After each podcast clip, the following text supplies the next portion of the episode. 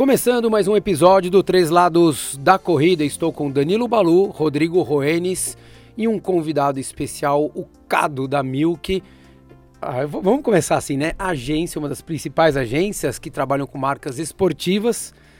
Obrigado por estar aqui com a gente, Cado. Valeu. Valeu, Ricardo. Obrigado. É, bom dia, boa tarde, boa noite para todo mundo. Depende do horário que estão ouvindo. Obrigado pelo convite. E a voz de locutor? Oi, tudo bem? Cid Moreira na Você área. Viu que eu regulei, né? regulei o tom. Boa noite.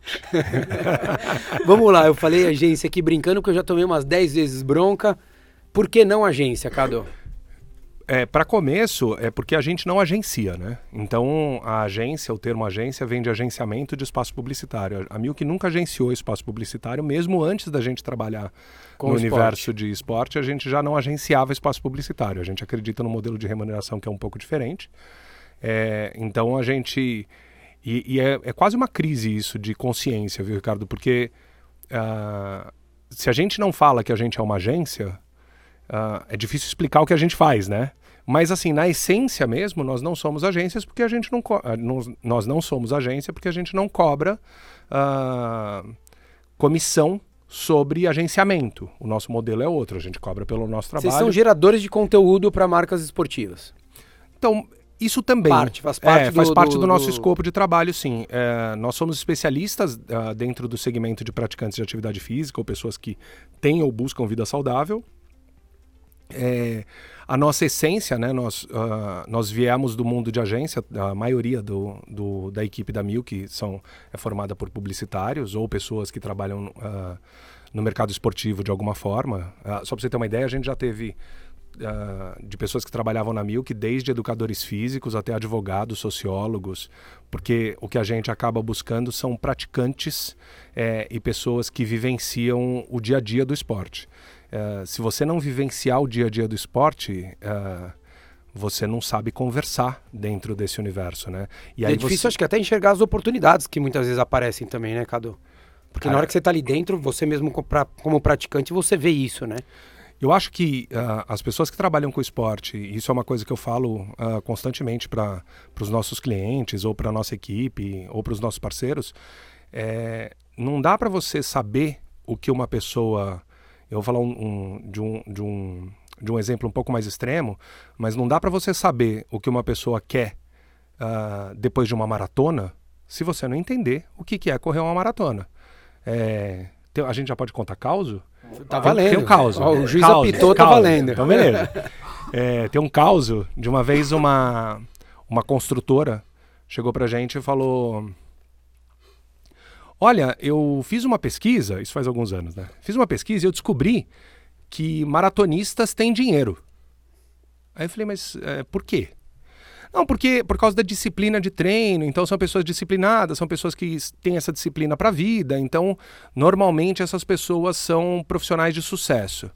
Eu falei, olha, é, essa relação ela, ela faz um pouco mais de sentido no triatlon, né? O triatlon, acho que você tem um pouco mais disso, né? Pessoas uh, muito muito focadas em triatlo normalmente são executivos bem-sucedidos, mas na maratona também faz um pouco de sentido. Tá, mas qual a ideia?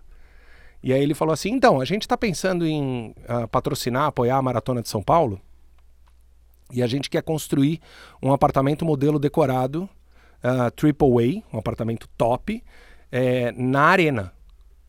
E aí as pessoas que forem para lá, a gente vai contar para as pessoas, a gente vai chamar as pessoas para visitarem um apartamento. Eu falei, mas assim, de verdade? Um apartamento de verdade mesmo? Sim, um apartamento de verdade. Quem nunca comprou um apartamento na Expo? tipo isso, Balu. Exato. Cara, e aí... Quem nunca? Eu comprei Quem dois, eu é? comprei dois. Não, mas deve engraçado é assim, aí a gente chegou para a pessoa e falou assim, mas é, você já correu uma maratona? Aí ele falou: não. Aí a gente falou assim: então, um pré-maratona, você for conversar com alguém, as pessoas estão super tensas, é uma prova difícil, é uma prova que as pessoas estão ansiosas, está todo mundo mega concentrado na largada, então o pré vai ser difícil você fazer alguma coisa. E na verdade não tinha expo, né, Balu? Não era, não sim, era dia sim. antes da Maratona de São Paulo, era no dia, né, da ah, prova. No dia da no prova. dia da prova. Tá, lógico, porque você leva o talão de cheque, não leva.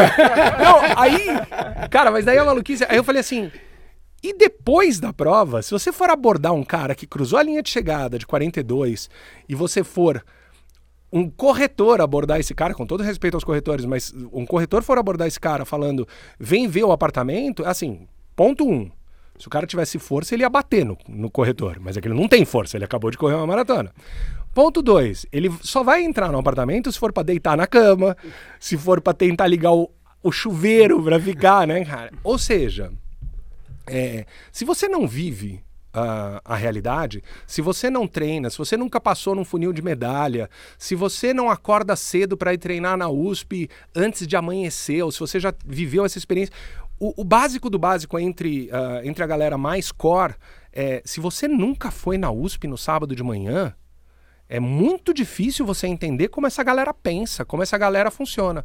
Então, Cara, eu desvirtuei total a resposta, né, da pergunta que você fez. Não, né? não, não. eu, não, eu tava não, falando de agência. Não, não, que eu falei. Vai ser um é, caos é esse programa. Não, é legal Desculpa, porque... gente. Não, Desculpa, ouvintes. É, não, não, mas é, não, é legal eu, que você já abriu outras oportunidades pra gente não, falar e, e desencanar e fala, do assunto. E mostra como é, as ideias que passam por trás, né, do, do, desse mercado, né, tanto de quem investe, tanto de quem né, faz a, é, ajuda né, na, na, execução da ideia, é, é muito legal, porque cada marca, no caso é uma corretora, mas daí tem um, eu já trabalhei com um banco, é, querendo participar de prova, a marca esportiva é muito claro isso, então quem, produ, quem vende suplementos esportivos é muito claro a relação com... Querer estar em eventos, nessas ações. Mas daí vem o pessoal, ah, daí vem seguradora, diz, pô, a gente tem que pensar em alguma coisa, ah, seguro, esporte, se cuidar, tem o banco, por exemplo, trabalhei com dois bancos, você fala, meu, o que, que o banco vai fazer aqui? Daí você fica, tem que sentar junto com, com o banco e falar assim, ah, vamos, vamos, vamos pensar o que você vai fazer. E, e é, que, o, é um mercado que, a gente já conversou disso, é um, que já passou o, aquele, aquela explosão da corrida, mas continua crescendo, mas não, não como crescia. E aí todos os diferentes mercados querem, querem, ter, querem ter um filão. Então, querem surfar lá, essa é, onda. Todo mundo quer surfar. E aí o cara quer surfar de um jeito e fala assim, cara, quero surfar, quero vender apartamento. Aí você tem que ficar pensando, pô, como que o cara quer surfar na onda vendendo apartamento? Aí você tem que, que sentar a equipe inteira e ficar imaginando onde entra uma corretora numa maratona. Acabou, acabou virando alguma coisa pra... Não, não, não rolou. Não? Não, não rolou. Não deu certo. Não deu certo não, nem... Acho que, acho que a gente jogou um balde tão, tão gelado no cara. Um cubo de gelo que é, vocês jogaram. Que o né? cara acabou não indo. Mas acho talvez, que eu, mas talvez acho que eu o papel... ferrei a, a, construtora, né? Talvez ia vender pra caramba, né, cara? Aí... Não, não, desculpa, mas não dá pra, não, não dá pra acreditar não, nisso, né? Não, não, óbvio que não. Também mas, acho que não. Mas eu acho que é, assim, me, me dá um certo orgulho ver que você é, é, teve essa postura. Porque, porque a gente discute isso muitas vezes aqui, que às vezes a gente pensa que é, as ações muitas vezes elas são feitas numa comodidade. Porque eu ia falar, pô, o cara tá vindo aqui, ele quer fazer, vamos fazer isso daqui, dane-se, né? Tem, tem gente que pensa cara, dessa tem, maneira, né? É, é assim. E daí uh... você pega esse dinheiro, você sabe que não vai dar em nada, você sabe que esse cara também nunca mais ia anunciar com você, porque ele nunca vai vender para um corredor mesmo, né? Ele pode vender se ele for panfletar ou fazer alguma ativação na Pampulha, na, na, na, Lagoa, dentro do Ibirapuera ou dentro de uma USP. Na hora que as pessoas estão no momento de treino, ele pode de repente tentar se aproximar. Mas no momento de prova é inviável, né? É, eu acho que assim, na realidade, quando a gente, a gente segmenta corredores, né? A gente fala assim, ah, essa pessoa é corredora. Ela não é só corredora, né? Ela é uma pessoa normal. É uma pessoa né? que corre. É uma pessoa que corre. E aí ela tem um momento da corrida e ela tem um momento que não está na corrida. E o momento que não está na corrida, normalmente, essa pessoa é impactada por outro tipo de informação, por outro tipo de mensagem. Então, obviamente, corredores compram um apartamento AAA e corredores compram apartamentos mais baratos. É, é que a, o, o, motivo ali foi muito o que o Balu falou. Era o momento que o, o vetor de inclinação de crescimento do running era muito mais inclinado para cima do que é hoje.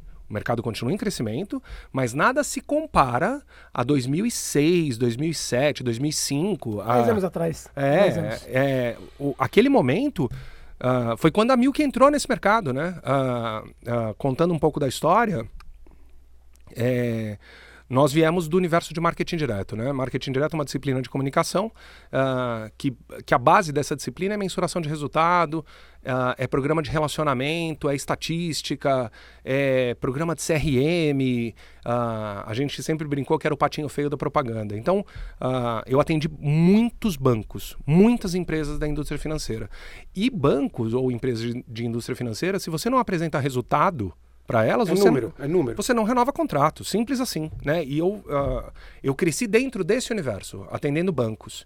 Ah, quando a gente trouxe ah, esses conceitos de mensuração de resultado, de programas de relacionamento, para dentro de uma coisa que a gente amava, que era o treinamento de corrida, a corrida, as provas, enfim, esse universo que a Milk nasceu ah, dentro desse universo no running. O running foi a nossa porta de entrada e a gente já fala um pouco mais sobre isso. É, a gente é, diferente a gente era muito comparado com uma agência de marketing esportivo. E naquela época as agências de marketing esportivo ah, na sua maioria lidavam com futebol com patrocínio de time com gerenciamento de carreira de atleta. E não era a nossa praia e nunca foi a nossa praia gerenciamento de carreira de atleta ou de times.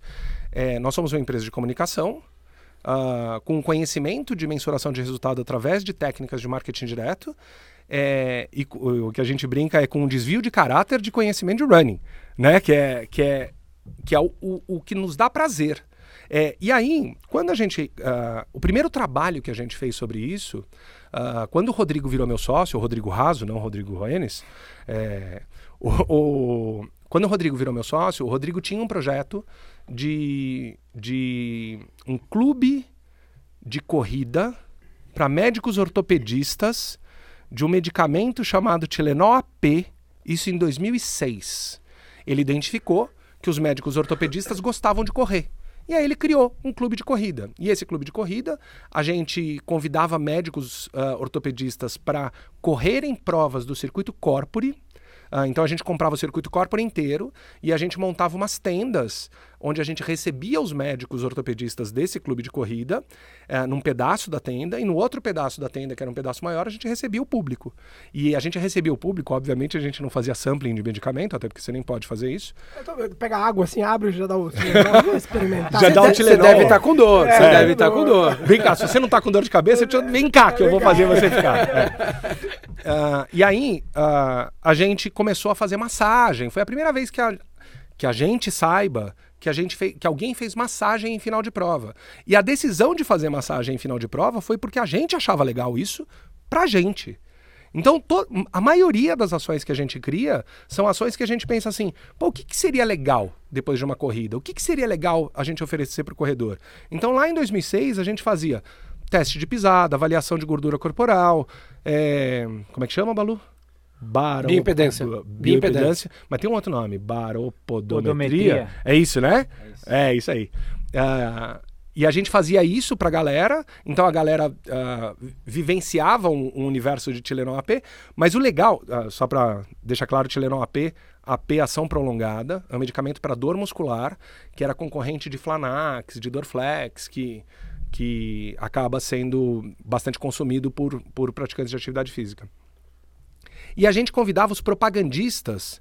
Para quem não sabe, propagandistas são. ah, Publicitários que trabalham com produtos farmacêuticos oferecendo para os médicos. isso, é mais área comercial do É. que publicitário. É mais a área de vendas que acaba se especializando. um representante. É um né? representante. A- Até porque, na época, Tilenol É era. que, é que o publicitário me leva a mal, é que normalmente são pessoas que trabalham na fazem faculdade de comunicação e daí eles vão trabalhar com isso daí. Eu sei porque quando eu fazia na minha classe devia ter uns de 40 alunos, 30 eram propagandistas. Ah, sim. E sim. daí eles, eles Sim, se sim, for- sim, formaram em comunicação e eles trabalhavam trabalhar nessas com empresas, isso. porque daí você precisava ir lá fazer o approach, chavecar o médico para ele ficar indicando o seu Contar, produto. levar aquele folhetão que você abria na frente do médico. Exatamente, dava um monte de amostra, aquela Isso. coisa toda. Então, e aí a gente convidava os propagandistas do laboratório para correrem também. E aí rolava um negócio super legal. Os médicos ficavam amigos dos propagandistas, porque se encontravam sempre, e a gente conseguia, na época, medir receituário. Então, esse era o indicador de performance, esse era o KPI da época. Você falava assim: ah, legal, aumentou o receituário pelo médico que está no clube de corridas. É, e aí a gente conseguia mensurar resultado, que faz parte do nosso DNA de marketing direto, de mensuração de resultado. E esse foi o primeiro trabalho que a gente fez em running. Ah, mas era assim: a gente fazia programa de relacionamento para a Tilenol AP, no- que era um clube de corrida, e a gente atendia o Yahoo, a gente atendia o Unis. Nós éramos uma empresa de comunicação eh, convencional, nunca agenciando espaço publicitário, porque a gente não. eh, o marketing direto você acaba não, não trabalhando dessa forma, eh, mas era isso. E aí rolou uma coisa que era assim: quando a gente ia apresentar a Milk em, em reuniões de, de comerciais, de prospecção, É, a hora que a gente batia na porta do cliente, a gente falava assim: Oi, tudo bem? Eu tenho uma agência, queria te apresentar. E, cara, o mercado já era saturado na época, né? É, hoje, hoje não é exatamente saturado, hoje é um mercado Em falência. derretendo. É, e aí, Na época o cara falava, lá vem mais uma, né? lá vem, cara, eu sou atendido pela DPZ, eu sou atendido pela DM9. Não, falando, falando em falecida. Exatamente. Que Deus a tenha. Que Deus a tenha, DM9. É, e aí, a, a hora que a gente apresentava o nosso portfólio, na hora que chegava na página, porque era, era offline o nosso portfólio, a hora que chegava na página do Clube de Corrida Tilenol AP, quando a gente conseguia marcar a reunião, né? porque E quando conseguia sempre. chegar na Quando página, conseguia né? chegar na página, o cara olhava e falava assim: Caramba, vocês mexem com corrida de rua. Sim, mexemos. Nossa, que irado, eu quero fazer alguma coisa em corrida de rua. Tá bom, Fazemos o que você precisar, vamos né? lá. Porque, porque a corrida tava, tinha explodido, né? bombando, bombando. Aí a gente. cara daí vocês fala- passaram com muito, muita, muita coisa, né, Cadu? Muito evento que vocês fizeram, né? Cara, a gente começou fazendo ativação. A Milk nasceu nesse universo fazendo ativação em prova com Tilenol AP. Então a gente tinha todas as provas do circuito Corpore com Tilenol AP. Ah, teve um ano que a gente fechou um patrocínio. Naquela época, ter a Corpore era dominar o mercado, O mercado de de São Paulo. running, é. Ah, não tinha outra coisa, Não né? tinha outra Não- coisa, né? é, Era a não, Corpore. Não tinha outra coisa.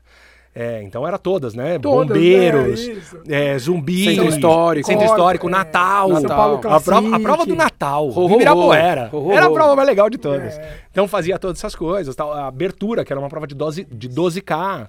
É, Acho que então, foram uma das primeiras e uma das poucas organizadoras de prova que nunca se prendeu muito à distância. Aquele cara Pelo 5 e contrário, 10. Não, pelo contrário, ela fazia, Poucas eram, né? ela flutuava, flutuava em todas. né? Acho Ela que Duque de Caxias ou 12, Centro Histórico era 8. Oito, isso. É. Daí tinha do, a do Paineiras, do seu clube eram seis. Eram do São seis, Paulo é. Classic 10, a do de Natal era seis. Ficava Natal a era meia, seis, a isso meia de abril que existe até hoje. Então É. foi- era bem isso. Você não, hoje tem essa mesmice. Ah, eu, gosto, tá? De verdade, acho legal das estações. Mas são quatro provas de 10. Tinha uma assim, pô, de novo, 10. Da Corpore eram 12 provas, era um pouco menos de 12, 10 provas, sempre em uma distância diferente.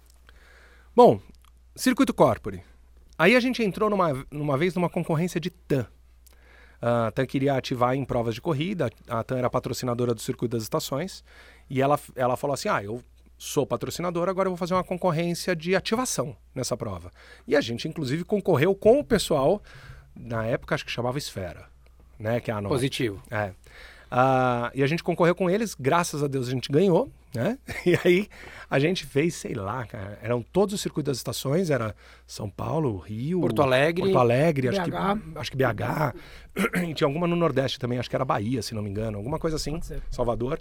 E, a, cara, então assim, a evolução no, no- nas ativações em prova, em 2006 a gente deve ter feito umas oito provas, em 2007 a gente deve ter feito umas 20, em 2008 a gente deve ter feito umas 30, em 2009 a gente fez mais de 100 ativações. E aí a gente nessa hora falou assim: é isso. Vamos ficar rico. A gente só vai fazer ativação em prova de corrida. Que irado. Fué, fué, fué. e aí o mercado, ah, os organizadores de prova entenderam que eles ah, conseguiriam fazer por um preço muito mais barato. Já tinha os Ah, clientes na mão. Já tinham os clientes na mão, que eram os patrocinadores, e eles começaram a oferecer o patrocínio com a ativação, o que inviabilizou pra gente. A gente teve um, um cliente uma vez, a gente fez. ah, a gente atendeu a revista Runners. Quando a revista Runners começou, a gente fez um projeto junto com a MPR. Ah, o Sérgio Xavier era, Era o editor Abril era o ainda. editor, exatamente. E então a gente, a gente acompanhou o nascimento da revista Runners e fez algumas coisas para eles no, no lançamento. Teve uma época, eu não me lembro qual prova que foi, ou eu me lembro e não quero falar. O, o, o organizador da prova chegou para a revista Runners e falou assim: é, você, Eu não te cobro a ativação, já que você já é patrocinador. E aí acabou, né? Não, não tem o que fazer nessa hora. É, e aí a gente começou a repensar o nosso negócio. Graças a Deus, a Nike ouviu falar da gente nesse ano, que foi em 2009. E aí, ah, o, o Cristiano Coelho, que era o, o, o responsável pela área de running da Nike, nos procurou e ele falou: Olha, eu estou procurando uma empresa, eu estou fazendo uma concorrência de empresas, de agências de marketing esportivo e eu ouvi falar de vocês. E a gente falou: Então, a gente não é bem uma agência de marketing esportivo, nós somos uma empresa de comunicação é, com um modelo de remuneração baseado no nosso trabalho mesmo, ou seja, em horas, em, em equipe aloca, em equipe dedicada. É, nós gostamos muito de corrida. Uh, isso era 2009, eu já tinha feito a minha maratona. O Rodrigo, acho que ele ainda não tinha feito o Iron. Acho que não, acho que o primeiro Iron do Rodrigo foi em 2011. Mas enfim, a galera já era, todo mundo da Mil que já era desse rolê de corrida, porque é, a gente estava fazendo muita ativação, então a gente já contratava pessoas que entendessem disso. E a gente contou essa história para o Cris, ele olhou e falou assim: pô, que interessante isso aí. Não conhecia uma empresa assim. Vamos testar um job? Ah, tá bom. E a gente começou um trabalho. Esse trabalho chamava Nike Pack. Virou um negócio chamado Coisa da Boa, que virou um negócio chamado Nike Run Club, que é o NRC. Uh, é, e isso durou sete anos, esse relacionamento. Foi uh, uma das maiores, das maiores e melhores escolas que a gente teve para aprender a trabalhar cada vez mais nesse universo e a gente chegar onde a gente chegou. É, com esse conhecimento de, de um novo canal de comunicação chamado influenciadores. Que acho que aí vocês têm algumas perguntas.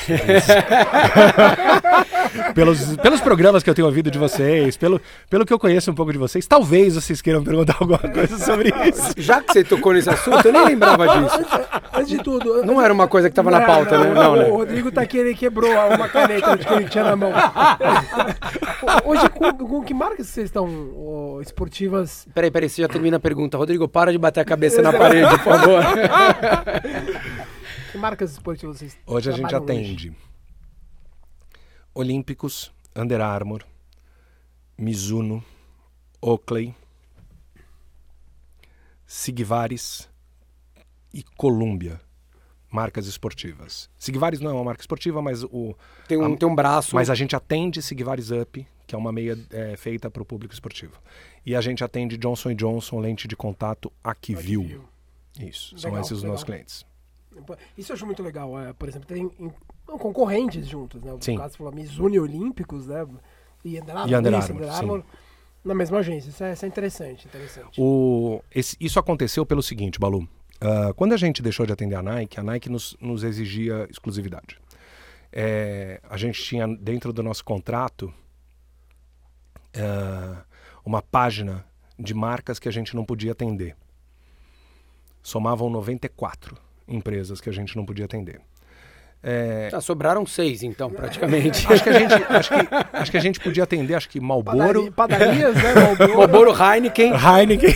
Can, caninha 51. Acho que isso. e o fabricante de Tilenol. É, isso, isso. Ah, bom, e aí, uh, quando a gente deixou de atender a Nike, a gente passou um aperto muito forte, porque a gente não tinha outras marcas e a gente se especializou demais nesse segmento. É, quando, quando você se baseia é muito né, num cliente único e grande, né, fica difícil porque você é acaba... um grande erro, né? É. Um grande, é um grande erro. É um grande erro, é, um grande e, erro, e, é comum, não é, não é, é, vocês, é de todos os mercados. Os quatro aqui já tiveram algum envolvimento maior ou menor nesse, nesse mercado. Para quem está ouvindo, assim, por exemplo, quando que... É, não quando que a Nike fez isso, mas quando geralmente o, o cliente bate no teu ombro e fala, ó, oh, esse o ano que vem a gente não, tá não, não está mais com vocês. Quantos meses de antecedência, em Ou média, você recebe esse pré... Como que é quando você está sendo? Aviso, prévio. Aviso prévio. Cara, isso depende muito do contrato que você faz, né? Uh, eu acho que todas as relações comerciais, corporativas, elas têm que ser baseadas em contrato e não em sentimento.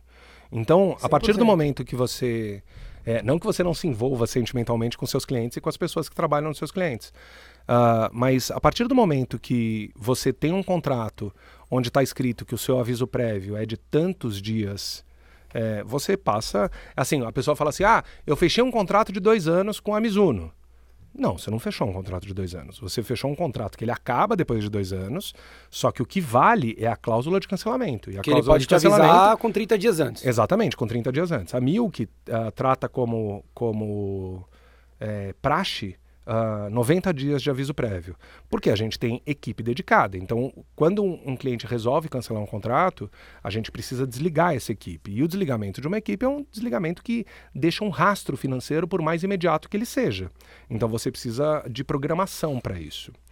Uh, então, o que aconteceu com a Nike, quando a Nike resolveu cancelar o, o contrato com a gente, é, a gente ficou, e por uma, por uma inexperiência, barra ineficiência, barra amadorismo, barra manezice, da gente não ter se preparado para isso. E a gente passou uma, uma, belíssima dor de barriga quando a Nike deixou a gente. É, e fez tudo dentro do contrato, tá? Não estou falando mal da Nike, não. A Nike foi muito legal. Uh, mas uh, pela nossa, pelo nosso amadorismo, a gente passou uma dor de barriga muito grande. E nessa hora, a gente entendeu assim: caramba, nós somos especialistas no, no mercado, nesse segmento. Não faz muito sentido a gente pedir exclusividade. É, quer dizer, o cliente pedir exclusividade para gente. Porque é, quando você fala com uma agência de publicidade e, e, você pede exclusividade no segmento e você fala assim, ah, você só pode atender a a Motorola no segmento de, de telefonia. de telefonia. Você só pode atender a Volkswagen, você só pode atender a Nike, você só pode atender não sei quem. Você tem outros mercados para atuar. Quando você vira especialista do segmento, você não, não atua em outros mercados. Então. Você não tem uma. Não dá para ter uma cláusula de não compete ali, porque. Então, não dá. Não dá. Mas e aí foi uma hora que a gente repensou o modelo da Milk. E foi uma hora que a gente botou à prova. A gente falou assim, pô, agora que a gente deixou de, de atender uma grande marca onde a gente uh, dava exclusividade para eles, será que a gente consegue pedir uma não exclusividade para as marcas? Será que as marcas topariam isso? E a gente foi conversar com as marcas nesse momento que a gente deixou de atender a Nike, porque a gente falou assim: eu não quero passar por essa situação que eu estou passando agora.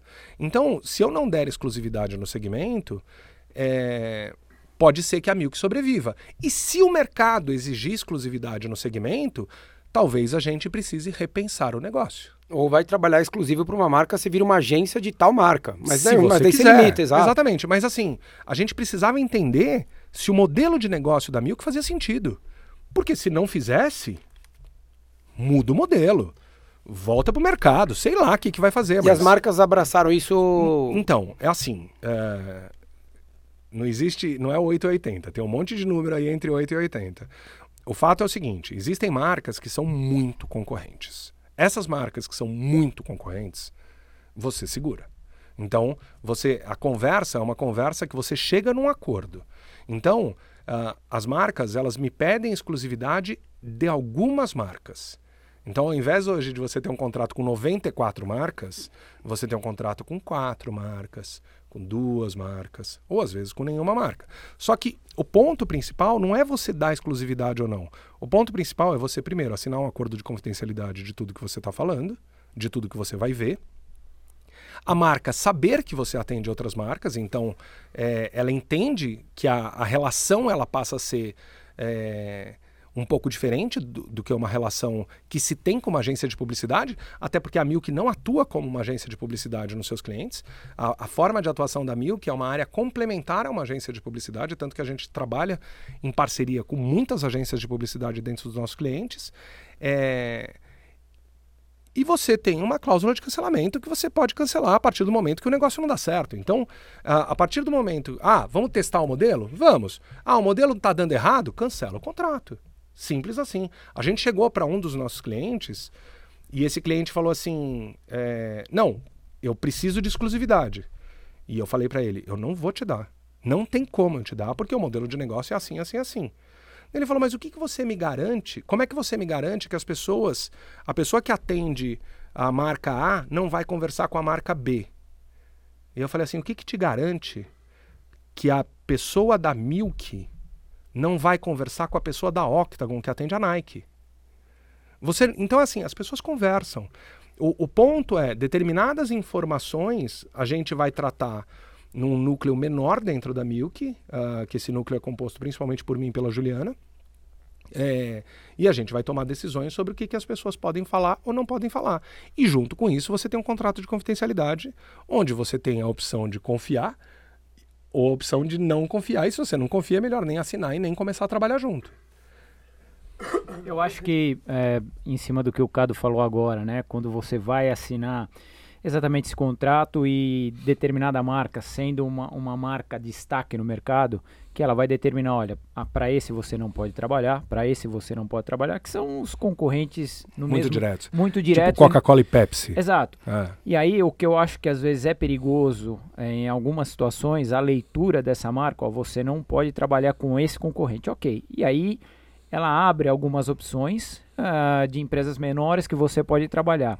E o que normalmente. Não as- menores, tá, Rodrigo? Desculpa te cortar. Empresas Ah, diferentes. Exato, Tá. exato. É, às vezes, quando a gente fala menor, não, não Pode ser menor que seja a, o a estrutura. É, a o estrutura fator- dentro do país. Fatia vezes- do mercado. eu vou dar um exemplo, é, um exemplo muito claro. Então, a, a Milk atendendo a, a Mizuno, que é uma empresa do grupo Alpargata gigantesca, e de repente a Roca, numa proporção de estrutura menor, estrutura que eu digo No logística- Brasil, principalmente. No Brasil, aqui Falando no Brasil. Brasil, aqui no Brasil. Ah, de repente a Roca te procurar e falar, não, com, com a Roca, ou alguma a outra, se Skechers. tivesse no Brasil, uma marca menor, olha, aqui não tem problema nenhum de vocês ah, desenvolverem um trabalho junto a eles. É, um, um risco que eu acho por parte eh, desses grandes é que eh, essas eh, que não estão tão no holofote acabam comendo pela borda, comendo uma fatia do mercado eh, que de repente, ah, se eles pudessem ter brecado, elas não teriam ganho tanta ah, visibilidade ou a parte comercial ah, eh, com relação à venda ao público final. Quando eu coloco de menor, não é, é muito estrutura aqui no país. Ah, o, o que, que é o menor? Menor, hum, a gente tem algumas marcas que são tocadas por distribuidores independentes e pequenos. São- que são menores no país. Exato. Mas não são. Exatamente, exato. Não tem a ver com o tamanho da marca. Tem a ver com o posicionamento da marca. Ah, ok. É, não tem, assim, absolutamente não tem nada a ver com tamanho. É, se, se a marca ela vai falar exatamente com o mesmo público, Ah, ok. Ah, isso, isso se torna complicado. E aí tem uma coisa que, é, gente, assim, é sempre bom senso e sempre uma conversa, mas é sem- tem que ser. Ah, a nossa, ah, o nosso tipo de trabalho, a gente está muito a gente está muito próximo dos clientes, né? Então, ah, na maioria dos casos, a gente se torna amigo dos nossos clientes. Então, não dá para você querer enganar. Assim, as pessoas não são tontas. Então, já aconteceu de uma marca procurar a gente e a gente fala assim: "A gen- desculpa, a gente não pode atender. Ah, mas por contrato? Não, porque não dá. Porque ah, o teu posicionamento e a tu, o, o teu público-alvo Vai dar de frente com o outro. dá de, mas dá de cara com o outro. E não dá para fazer desse jeito. Então, a gente também se posiciona quando a gente acredita que dá certo. E, e também, ah, outro ponto importante: às vezes pode acontecer da gente achar que vai dar certo e dar errado. E se dá errado, a gente tem que levantar a mão e falar assim: gente, foi mal, deu errado. Vamos voltar atrás, vamos cancelar, vamos fazer. é, eu acho que, como todos os, todos os mercados e todos os segmentos, é, a gente precisa. é, eu falo sempre isso para os clientes, né? Quando a gente monta um planejamento anual, esse planejamento não foi feito para dar certo. Esse planejamento foi feito para dar errado. Esse planejamento ele é um norte. Então, quando você está lá, usando o exemplo do que está rolando agora, Você só né? vai torear o erro, trazendo pro, pro, pro, Exato, pro caminho mas, você- o, mas o ponto super importante, Ricardo, é assim: se você desenha um planejamento de janeiro a dezembro e em janeiro você aprendeu um monte de coisa que você não sabia, não faz sentido você continuar pro mesmo caminho sabendo que você vai cair no abismo. Então, o, o aprendizado constante ele faz você arrumar a rota do para onde você está indo. Ah, e isso acontece com tudo. A gente teve Ou um você até exemplo... pode querer chegar no mesmo lugar, mas daí você faz uma rota diferente. Não, você quer ver um negócio interessante? Falando uma coisa que eu acho que. Pensando, dá pra falar? Dá pra falar? Dá pra falar. Vamos lá. É, Qualquer coisa a gente dita. Duvido. Quando ele conhece quem tá conversando. né? É, a gente, quando, quando a gente começou a atender a, a Mizuno, ah, a Mizuno falou assim: Ah, eu, eh, eu queria muito ah, a experiência de vocês que a gente tem com. A experiência que vocês têm com, de trabalho com influenciadores. E isso é feito pela minha agência de PR. Ah, só que a minha agência de PR não conhece com profundidade o mercado como vocês conhecem. Então a gente acha que, do ponto de vista de relacionamento com influenciadores, vocês são melhores ah, vocês não melhores, vocês vão fazer um trabalho mais consistente de acordo com o que a gente acredita que seja melhor. O problema é que vocês não têm o ponto tradicional de PR, que é o relacionamento com os veículos, que é o relacionamento com. Vou, vou usar exemplos é, só para não, não necessariamente que Práticos. foram usados, né? Mas vocês não têm relacionamento com o Estadão, com a Veja, com a Globo, essas coisas. A gente falou. É, não temos, né? Não, não, não, não é o nosso dia a dia. A gente Não somos uma agência. não somos Vol- uma agência. Volto a né? repetir. Não somos uma agência de PR, né? É, nem agência, nem agência de PR. E aí a gente falou assim: bom, e se a gente contratar um jornalista, a gente conversando com o pessoal da marca, se a gente contratar um jornalista e esse jornalista ah, fizer isso, podemos testar esse modelo? E aí o cliente topou testar o modelo. É, e a gente testou o modelo. E deu errado pra caraca, assim, deu muito errado, deu muito errado. E a ah, porque a gente não conseguiu. A gente continuou muito forte dentro dos canais relacionados, dos canais correlatos ao universo de prática esportiva, mas a gente não chegava nos canais que não eram correlatos. É, e aí, no meio do caminho, eu levantei a mão e falei assim: cliente, deu ruim aqui, hein? Não tá dando para fazer esse negócio. Vamos fazer uma coisa? Vamos, ah, ao invés da gente ter um jornalista trabalhando para gente, a gente vai contratar uma empresa de PR. Só que a gente vai fazer ela trabalhar junto com a gente. Então a gente eh, transforma a Milk junto com essa empresa de PR num núcleo único onde eles têm esse relacionamento e a gente ajuda eles na linguagem e no formato de como as pessoas falam. E a gente fez uma concorrência procurou uma empresa de PR que tivesse mais a ver com a gente e a gente fez o trabalho desse jeito. E aí deu certo. É, só que a gente errou feio. Tipo, feio. Assim, Em vez de ter um norte, vocês tinham um norte, mas foram pro sul. É quase isso. eu nem sei o que, que a gente tinha. Pra onde vocês estavam indo? Não sei, cara. Mas a gente achou que daria certo. É, e eu acho que o grande aprendizado que a gente tem ah, é, é justamente é, buscar informação o tempo todo. E, e ter consciência de que a gente não sabe. Posso contar mais um caso? Peraí, deixa eu- aproveitar Tá rapidinho. Você falou com relação à, à parte das marcas, de vocês serem transparentes, de poderem trabalhar com marcas distintas, Sim. é, distintas e, e concorrentes, teoricamente. É, isso a gente vê hoje, é, muito até pelas ações que vocês também fazem, que tem, eh, voltando ali no assunto dos influenciadores, que a gente vê que tem muito influenciador que acompanha esse movimento. Sim. Então, assim como vocês que tem Under Armour, tem Olímpicos, tem Mizuno, é, tem outras marcas no mercado, tem New Balance, tem Nike, tem Adidas, tem, enfim, Roca, tem um monte de ma- outras marcas aí. E a gente vê que é, esses muitos influenciadores que são utilizados fazem esse mesmo papel que a Milk faz marcas. em várias marcas. É, como vocês enxergam isso? Porque ao- aos nossos olhos, é, eu e não estou dizendo da corrida, tá? Se você perguntar para mim, pô, sobre arquitetura, um cara que vende 10 lojas diferentes, para mim esse cara eu já nem levo adiante, eu não levo esse cara a sério. É, eu não consigo acreditar que a cada semana sai um misturador melhor do que o outro para uma casa. Eu não consigo acreditar, é verdade, que a cada semana sai um, um armário melhor, ou uma roldana melhor, um rolamento melhor, ou uma maçaneta melhor.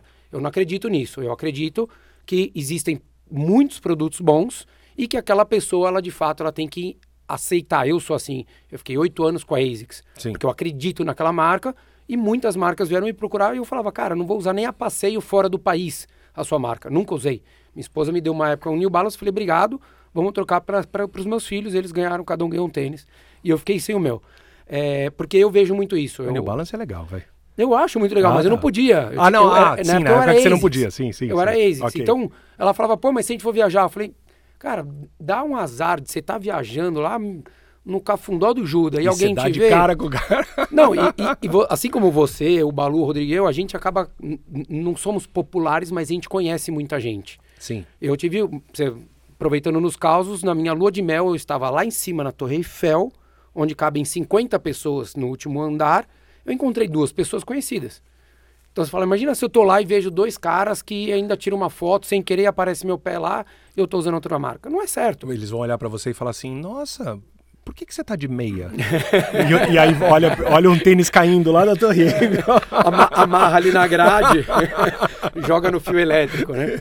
Mas enfim, eu sou assim, eu sou, não tô dizendo que seja certo ou errado as outras pessoas. Eu sou um cara que, Tá. na hora que você falar pra mim, Ricardo, você quer usar Oakley? Eu vou usar Oakley e acabou. Você, meu Ray-Ban que eu tenho vai ficar guardado, in- independente se é a mesma marca, mesma empresa que traga pro Brasil, eu não vou usar, eu não consigo comprar essa ideia. Ok. Como é que vocês, na agência, enxergam esse tipo de... de, de é, ou a procura de vocês... Lembrando que a Milk não é agência. É, desculpa.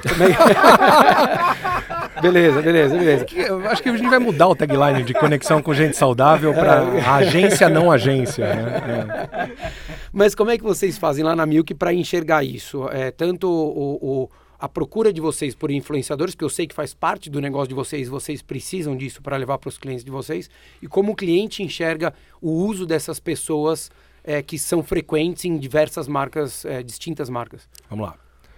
É, Quando você tem alguém falando parecido do jeito que você falou, tá?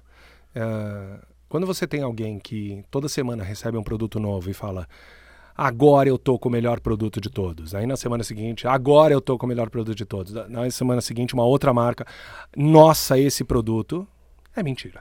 Né? Visivelmente é mentira. Então você não vai seguir porque essa pessoa não tem credibilidade e, e simples assim. Ela não vai funcionar. Eu vou tentar fazer uma comparação, uma comparação quase grosseira, mas para explicar como que eu entendo ah, o- os influenciadores. Eu acho o nome influenciador ruim, tá? Eu acho que os influenciadores eles, eles deveriam ser categorizados, deveriam não, né? Mas na nossa cabeça eles são categorizados de uma outra forma. As pessoas que têm muito alcance, elas, elas evidenciam o produto. Não necessariamente elas vão recomendar que você compre, mas ela passa a falar, ela, ela passa a mostrar o produto. Então, quando você vê uma chuteira nova no pé do Neymar, você não vai comprar uma chuteira porque o Neymar está usando aquela chuteira e você vai achar que você vai Jogar, jogar que Neymar. nem o Neymar. Mas o fato do Neymar estar usando aquela chuteira, estar usando aquela chuteira, é, faz com que você saiba que aquela chuteira existe. Então, Ele te apresenta o ele te produto. apresenta, ele está evidenciando, ele é mídia, né? Ele está ele tá espalhando conhecimento sobre aquilo. É, quando você fala de pessoas que têm legitimidade e que falam sobre diversos produtos e diversas marcas, um comparativo próximo, talvez grosseiro, seria mais ou menos, pegando um, um mercado completamente diferente, a quatro rodas. A quatro rodas ela faz, ah, ela mostra, faz demonstrativos de produtos de todas as marcas, o tempo todo. O, o influenciador, ou seja, a pessoa física que, tem um- um- que cria um conteúdo, ela está contando o que ela acha. Do mesmo jeito que a Quatro Rodas conta o que ela acha sobre os carros. Ou do mesmo jeito que todas as revistas segmentadas, como a Runners, por exemplo, como a O2, por exemplo, contam também sobre várias marcas e vários produtos. Os veículos, normalmente, os veículos conhecidos como as revistas, eles já têm uma credibilidade ah, consagrada, uma credibilidade que a gente confia ah, e que potencialmente o que eles estão falando passou por um crivo, por um critério e tudo mais, e por isso que eles chegaram onde eles estão. Os influenciadores são iguais. Quando você tem alguém que é um, um super especialista ah, em testar produto, ou super especialista, ou se transformou num super especialista, ou está tentando virar um super especialista nisso, quanto mais de verdade ele for, e o público não é tonto. O público, ele sabe. ah, do mesmo jeito que o público não é tonto, os clientes não são tontos também. Eles sabem quem é de verdade, quem é de mentira, ou quem está em ascensão ou quem não está. Porque existe um estudo sobre isso. As pessoas. Eh, a gente investiga a vida das pessoas quando a gente vai fazer alguma coisa. Existe, por exemplo, Ricardo, quando a gente vai contratar alguém para participar de um evento, ou a gente vai convidar alguém, a gente dá uma investigada o máximo que a gente consegue na vida dessa pessoa para saber se ela não é maluca, se ela não saiu E a quantidade de seguidores é um diferencial para vocês ou não? Sim e não. Ah, não tem sim e não. É, depende. Ah, no caso da Milk, a legitimidade é muito mais importante do que o alcance. Então, quanto mais legítima a pessoa for, é, o- o, alcance, ele, ele, no nosso ponto de vista, ele é menos importante. Só que quando você fala de metas e objetivos do cliente, o alcance é importante. Então a lógica é você combinar as coisas. Então quando a gente cria ou a gente desenha quem são os convidados, por exemplo, da Knockout Run da, da Under Armour, é, a gente pensa nas pessoas de alto alcance e nas pessoas de muita legitimidade. E o exemplo muito interessante ou divertido disso é você pegar, e eu vou falar de uma forma caricata também, é mais ou menos o seguinte: é, se a gente pega a Gabriela Pugliese, que é o, o ícone dos influenciadores de alto alcance e tal, se a Gabriela Pugliese for falar sobre o Rover Infinity da, da Under Armour, as pessoas vão olhar e falar assim: para, tia, você não entende disso aí, não, não é o teu mercado isso, mas ela vai evidenciar o, o produto. Agora, se ela fizer um vídeo junto com você, Ricardo, e ela falar assim: estou aqui com Ricardo Hirsch, atleta assim, treinador assim, e esse cara aqui está falando que esse produto é animal. Obviamente, se você achar ele animal. Uh, você pega, a lógica é, você pega o alcance dela com a sua legitimidade. Então. É, essa junção. Essa junção é o mundo ideal. É, é, claro que a, não adianta você pegar uma pessoa com alto alcance que não tem nada a ver com você, porque não, senão o público, com tudo. Exato, mas é assim, o alcance ele é importante é, para você conseguir falar com mais gente. É, mas a gente costuma dizer que quando você fala de muito alcance, esse é muito mais um papel da agência de publicidade do que o nosso. Tá? O nosso papel é o papel de legitimar. É o papel de falar quais são os códigos que você precisa saber falar. De falar quais são os, os códigos de running, os códigos de ciclismo, os códigos de, de funcional fitness crossfit, que agora nem, eu nunca sei qual é o nome certo desse negócio. Na dúvida, fala tudo. É, funcional fitness crossfit, academia, musculação, LPO, tudo junto. É, então, existem códigos nesse, nesses segmentos uh, que se você não falar a mesma língua, você não transmite a credibilidade uh, que você precisa transmitir. Então, o alcance ele é importante, mas vou tentar fazer uma comparação. A gente prefere baixo alcance e muita legitimidade ou muito alcance e baixa legitimidade? Quando a gente faz um, um projeto onde a gente convida um monte de gente, o ideal é você conseguir misturar. Uh, é você conseguir pegar pessoas que têm um alcance maior, mas dentro, obviamente, da mesma, da mesma linguagem, é, mas uh, você precisa de pessoas muito legítimas. Então, uh, não adianta você ter só um e não adianta você ter só o outro. O, a mágica é você ter a combinação. E aí você ter uma pancada de instrumentos de mensuração e formatos de mensuração é, pra, porque você precisa apresentar um resultado. Como é que é mensurado? É, curiosidade mesmo, tá? Não é, não é questionamento de nada. Para tá. eu, eu, entender, ou até quem estiver ouvindo aqui, como é que a, a, a Milk consegue mensurar esses números de eventos? Não, não necessariamente só com, com um influenciador, eu digo de maneira geral. Ah, vamos fazer uma ativação em numa prova. Como é que vocês mensuram isso para o público poder entender? Depende muito da, da, dos objetivos da marca. É, é, o que a gente sabe é que é muito, muito importante mensurar. É muito importante apresentar um indicador. É, às vezes esse indicador ele pode é... ser fotos compartilhadas com uma hashtag X. Exatamente, pode ser alcance e aí você cria as ferramentas para você conseguir mensurar esse alcance, que pode ser uma hashtag, uh, pode ser um compartilhamento de alguma coisa, é, pode ser um vídeo no YouTube que você vai compartilhar o link do YouTube, pode ser uma pancada de coisa, ou pode ser venda. A gente acha que a mensuração de venda, apesar de ela ser muito é, desejada, né? E, e provavelmente a, a, mais óbvia de todas, é, a mensuração de venda é um pouco complicada. Difícil. Porque não necessariamente a pessoa está comprando através daquele, daquele estímulo uh, por causa só daquele estímulo. Né? Então a pessoa vai ver. Um vídeo que eu fiz e não necessariamente ela vai comprar. Não, ela vai ver o vídeo que você fez, só que aí ela foi na loja. Ela lembrou, do produto que você evidenciou. Pode ser que essa pessoa viu, comentou com um amigo e esse amigo nem viu meu vídeo e foi na loja. Exatamente. Então é muito difícil você mensurar assim. Normalmente o que a gente acredita uh, é que você pensa em todas as uh, todo o alcance das campanhas desse, dessa marca é, e você pensa em quantidade de venda. E aí você vai fazendo um, um você entende qual foi aquele aquela todo aquele uh, todos os formatos que você fez de comunicação e, e quais foram os impactos que ele fez, e você entende uh, através de um de uma conta X, né? Que, ah, eu impactei tantas pessoas através desse tipo de, de ações e eu vendi tanto naquele período. É mais ou menos assim que funciona. E aí você vai testando ah, ah, vou, vou amplificar um pouco mais a minha força dentro de ah, influenciadores, ou vou amplificar a minha força dentro de placa de campo de futebol, vou amplificar a minha força dentro de anúncios na TV ou qualquer coisa assim, e aí você vai tendo um resultado. Agora, o muito importante, e isso é uma coisa é, é, evidenciada, bastante evidenciada de um tempo para cá, é mensuração.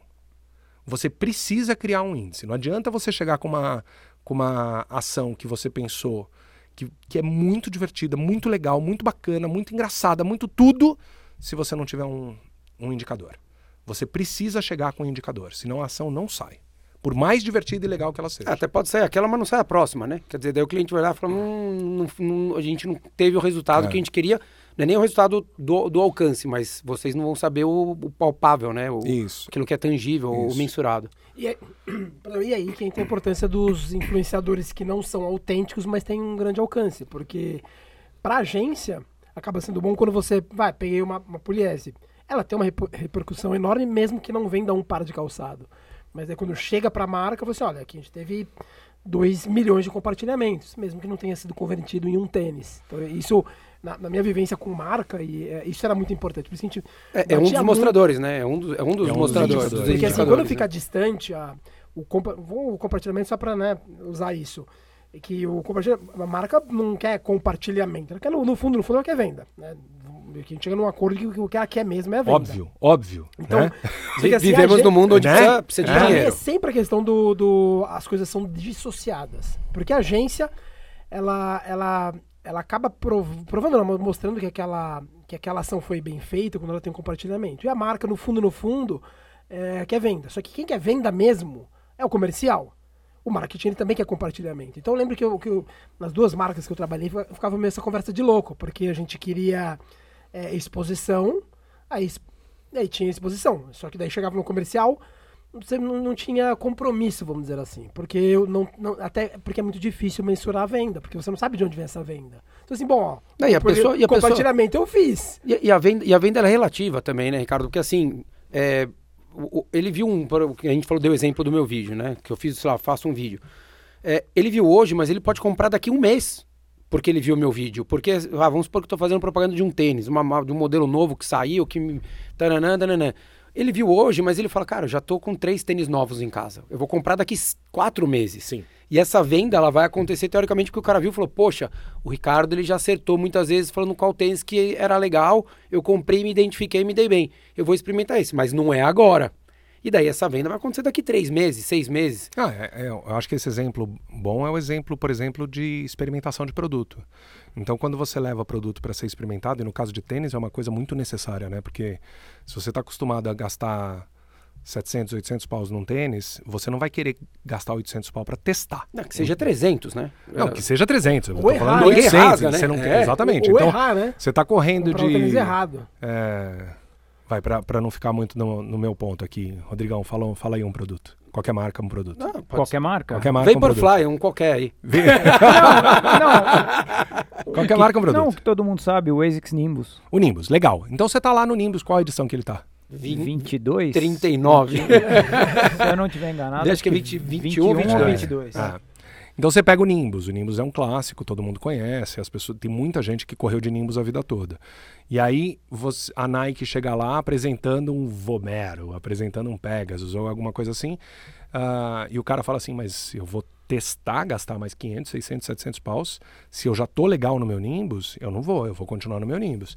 E aí o que, que você faz? Você fala assim, não, então vem cá, testa aqui um produto. Que era o que a gente começou a fazer quando a gente atendeu a Nike em 2009. A gente começou a fazer trial de produto dentro das assessorias patrocinadas, né? Era a Ranfan, Projeto Mulher e Núcleo Aventura, Butenas, Butenas. e, e Foreign One. É isso aí. Ah, e aí a gente Pô, começou... Obrigado por me deixar fora, valeu. Não, tranquilo. Você tava com a ASICS, Eu sei, não, mas não, não, comecei em 2011, comecei em 2011, você não me procurou. mas a gente sabia que a ASICS estava interessada em você. Então, enfim. Não, essa decisão de, de, de assessorias, obviamente a Milk interfere nisso, mas nesse caso específico, Eu A gente o chegou lá- Ricardo nem ferrando. A gente chegou lá e já tava. Já tava, não era culpa nossa, não. Ah, então, aí a gente faz a experimentação de tênis.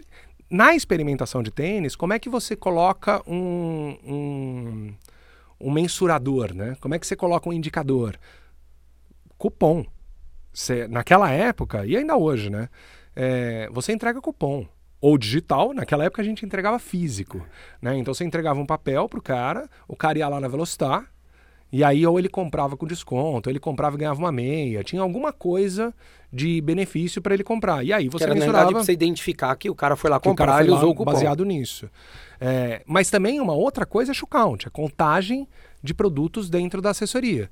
Então, por exemplo, de Nike, eu me lembro que quando a gente começou a atender, uh, quando começou a fazer esse trabalho na Ranfan, por exemplo, é, a Ranfan estava saindo de um relacionamento Acho que nem era um patrocínio, mas estava bastante tempo com, com ASICS e Mizuno lá, mais ASICS. Né? Era ASICS porque também era track and field. Era track and field, exatamente. Daí, quando saiu exatamente. track and field foi para Nike, eles então era assim, ASICS. era ASICS o tempo todo. E a gente tinha acho que 2% de Nike dentro da assessoria. Dois anos depois, a gente chegou em 56%. É, e isso é super importante para as empresas, para elas entenderem que o negócio está funcionando ou não está funcionando. É, e naquela época que não tinha a figura do influenciador, a, o foco e a importância das assessorias esportivas era muito maior. Porque você só tinha ali.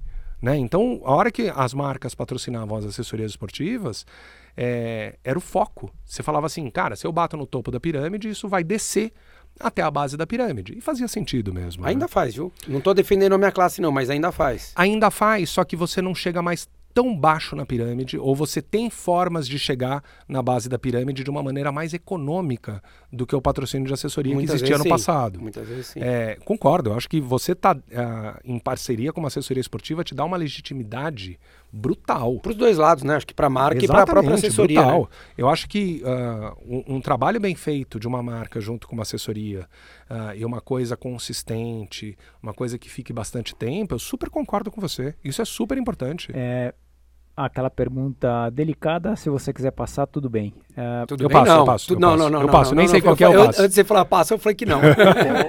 o, o, que, que você.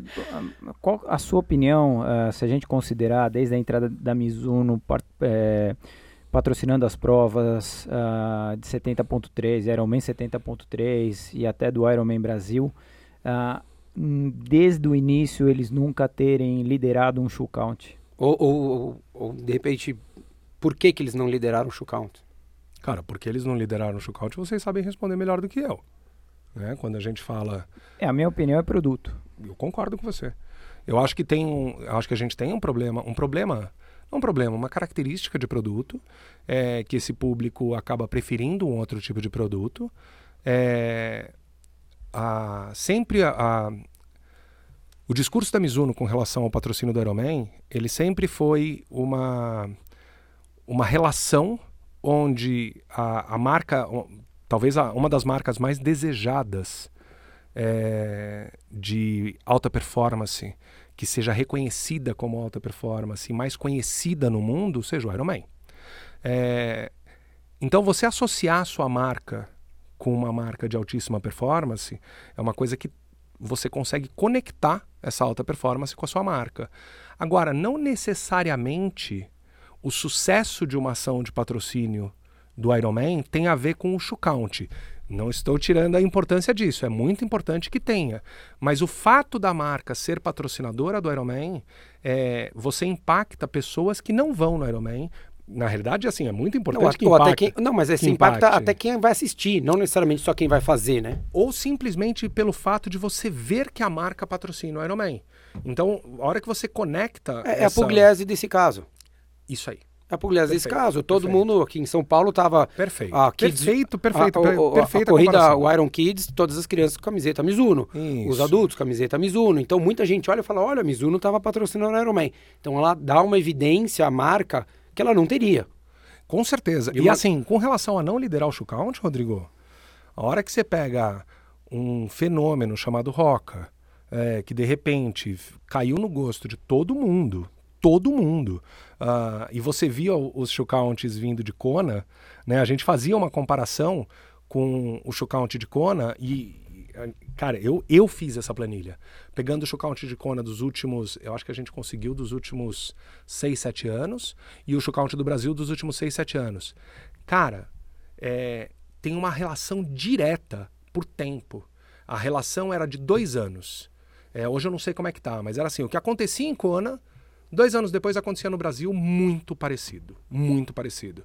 Tanto que quando começou, acho que, acho que Kona... ah, o Roca ficou em primeiro em Kona, acho que a primeira vez em 16 ou 15? Não, a primeira vez foi 17 e a segunda vez o ano passado. Foram dois anos que ela Então, ano, liderou. então 17. 18, é. Então, quando chegou em 17, a gente falou assim: caramba, meu, em 19 eles vão bater. Claro que ninguém contava com, Com a Nike. com o seu Phil Knight tirando um coelho da cartola, um coelho de carbono da cartola, Com as orelhas de Cara, carbono, com né? três orelhas de carbono. E é um coelho mesmo, porque pula igual, né? Exato. Pula igual. Ninguém contava com isso. É, e outra coisa que também mudou um pouco o rumo dessa prosa foi o Boost também, né? Na realidade, o Boost como tecnologia, né? O Boost também caiu um pouco no gosto da galera de, de triatlon. Então isso dá... Nunca é uma ciência lógica. De repente alguém tira um coelho da cartola e você fala assim, caramba, agora mudou. Eu acho que hoje a Mizuno tem produtos muito interessantes. Né? Eu acho que o Sonic é um puta produto legal para de, de é, do, do que a gente chama do público canela fina. Acho que o Sky é um produto muito acertado. Acho que ele ainda precisa acertar peso, mas você põe o Sky 3 no pé, é um belíssimo produto. É, então eu acho que assim, eles estão tentando, acho que como todas as marcas, tentar acertar. Mas respondendo a tua pergunta, eu acho que é produto sim. Esse- essa galera ah, de, de triatlon de Ironman, cara, tá aqui um aqui na minha frente, é, você não vai comprar um produto porque o, o influenciador falou alguma coisa. Ou porque o, o, O que cara você tá vai patrocinando, fazer, né? você, o que você vai fazer é assim, ah, que legal, agora eu sei que esse produto existe, porque eu não sabia. Então agora que o influenciador de alto alcance mostrou, chegou o, o impacto em mim. Legal, sei que o produto existe. Agora eu vou investigar se esse produto é legal. É, uma coisa que, falando até dando o exemplo do Iron Man, que, que o, e o Balu tava na época lá na ASICS, quando a ASICS patrocinou o Iron Man Brasil, em Foi antes da Mizuno. 2011, 12, Sim. É, 10, 11 e 12, eu acho, se eu não me engano, é isso aí. É, eu lembro que em 2011 foi o ano que deu um, um, um boom muito forte no Nusa, que era aquele... Sim, o, que falaram que o era coloridão. O, o coloridão, que era É. um, um, um- amarelo flúor, verde flúor lá tal. E que vinham com os desenhinhos que eles falavam que era do Iron Man e tal. E eu lembro que meu, arrebentou de vender. Que eu lembro que chegou na sexta-feira, a, a Expo começou na quarta, na sexta-feira. Eu lembro que eles trouxeram, eles passaram pegando de um monte de outros lojistas, trazendo para Floripa, porque tinha acabado o produto na feira. Foi um absurdo que vendeu. E foi o momento onde todo mundo, inclusive a organizadora da época, que era a Latin Sports, crescesse o olho e falasse: Uau, eu quero ter essa venda. Porque o volume da ASICS que eles venderam naquele ano foi assustador.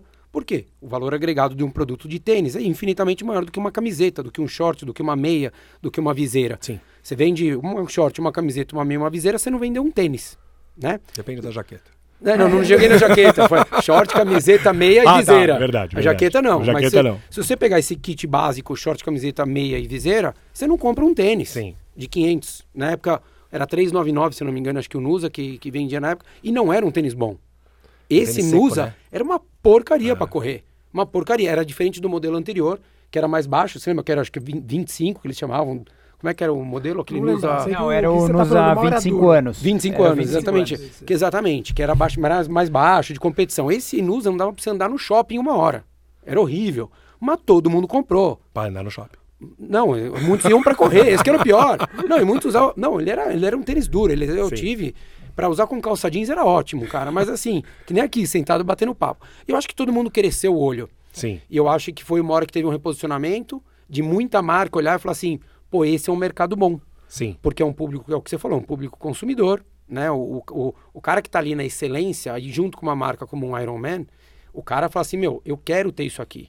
Não, não tô achando que o cara é melhor que ninguém. Claro. Mas o cara que tá lá, ele chega numa condição, e o Rodrigo veio, não é só fenômeno Brasil, você vê isso no mundo inteiro. Sim. Na Ironman Áustria, qualquer. Assim como as Majors. O cara que tá lá, ele compra a camiseta de finisher antes dele fazer a prova. Não ele pode, compra a né? jaqueta. É da azar. Não eu pode, tenho, dá uma uma- teoria. eu também acho que dá um Tenho azar Nunca cão comprei, nunca comprei.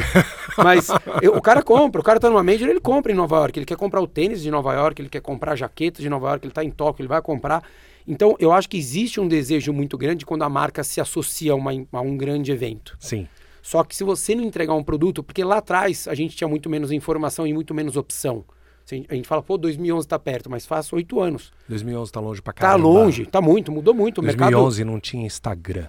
É isso aí, o Instagram tava começando. Não, é isso é tão isso. engraçado, porque ele tá falando, não, é- isso é muito verdade, porque acontece, eu, eu tava lá nessa época, é, você vai vender um caminhão de tênis, mas não se- a operação não se pagou. Com certeza Não. não. se pagou, vendeu um caminhão, mas não se pagou. Aí você vai assim, ah, não, legal, mas vendeu, tô, então vou aumentar de novo. Não, não se pagou. O que, que vale a pena? A você visibilidade. sair. É, mas você sai da. da- Você continua vendendo Nusa pra pessoa que faz o Ironman sem estar no Ironman. Porque aí sim a coisa fica no azul. Então você, não, continua vendendo tênis até hoje colorido, porque o. o Foi uma das primeiras marcas a trazer isso. Mas você já não tem que mais pôr a mão no dinheiro. Nova York. Nova York, todas as marcas fazem tênis é, edição Nova York. Nenhuma fala, né? Maratona de Nova York, porque você não pode falar. Sim, Mas é o Brooks melhor tem, dos- New Balance tem. Exato, é o melhor né? dos mundos, porque você vende a- o tênis no evento sem precisar pagar um real pro evento, um dólar pro evento. Então, para esse, esse acaba sendo, no final das contas, o melhor dos mundos. É, é que aí você não tem a, a conexão da marca, né? Sim. E aí você usa a conexão da marca para você expor. Então, na hora que a Mizuno lança um Sky Tri, que é o, o Sky Ironman, ou um Sonic Tri, ah, que é o Sonic do Ironman, a Sonic, inclu- inclusive, só tem com a marca Ironman, é, você está conectando a marca com uma marca de alta performance. E aí você não necessariamente você vai vender isso no, no evento. Na verdade, você vai acabar é, expondo a marca ah, como uma marca conectada com uma marca de alta performance e por isso você traz o, o a alta performance para sua marca, né? Ou o desejo ou a conexão de alta performance Você com se a marca. associa, né? Sim. Ricardo, eh, eu gostaria de saber a sua opinião diante dessa experiência que eu já vivenciei. Ah, acho muito bacana. Infelizmente, eh, aqui no Brasil, ah, pelo menos a minha visão nunca aconteceu. Eu tive a experiência ah, quando eu trabalhava na, na Salcone, que eu fui para a Maratona de Boston, o que foi muito legal na Expo. Eh, profissionais de diferentes marcas, e aí eu vou te dar um exemplo. O pessoal da Brooks estava no espaço da Salcone eh, conversando. Quando eu falo pessoal da Brooks, pessoal de produto, pessoal de marketing, a ASICS também eh, no espaço da Brooks conversando com os profissionais, uma troca de informação o tempo inteiro. Eu vivenciei isso mais recentemente em Austin, na feira ah, no The Running Event, que é uma feira fechada para o mercado, onde o pessoal da ASICS estava no espaço da Skechers e eles trocando muita ideia entre eles. Eh, você, diante da tua experiência, trabalhando à frente eh, com, com os profissionais, certamente, principalmente de área de marketing, área de produto, aqui no Brasil, ah, porque aqui no Brasil, para mim, está muito claro que é o egocentrismo e é o, o poder, é o status do cargo. Porque aqui no Brasil existe esse peito estufado entre os profissionais De não ter essa troca. de não trocarem ideia entre eles, e isso fica muito claro. É um- uma coisa muito legal dentro da Fórmula 1. A Fórmula 1 ela não briga por milhões de reais, ela tá ali, as equipes brigam por bilhões de dólares e você vê a cada etapa os chefes de equipe de dif- dos principais times sentando e trocando ideia. Porque aqui no Brasil esse ah, poder ou status do cargo não deixa, ah, na tua opinião, não deixa com que haja essa interação entre os profissionais? Cara, eu acho que eu acho que isso já foi mais complicado, assim. Eu acho que hoje não é tanto. É... Eu, eu, assim, eu não sei te, te dizer se, se existe uma grande interação entre, entre as marcas. Aonde eu enxergo, eu vejo ah, alguns profissionais muito maduros é, e que são pessoas que são dispostas a conversar com outras pessoas. É, e vejo alguns profissionais com peito estufado, como você está falando. Ah, eu, eu acho que essa barreira ela vem diminuindo.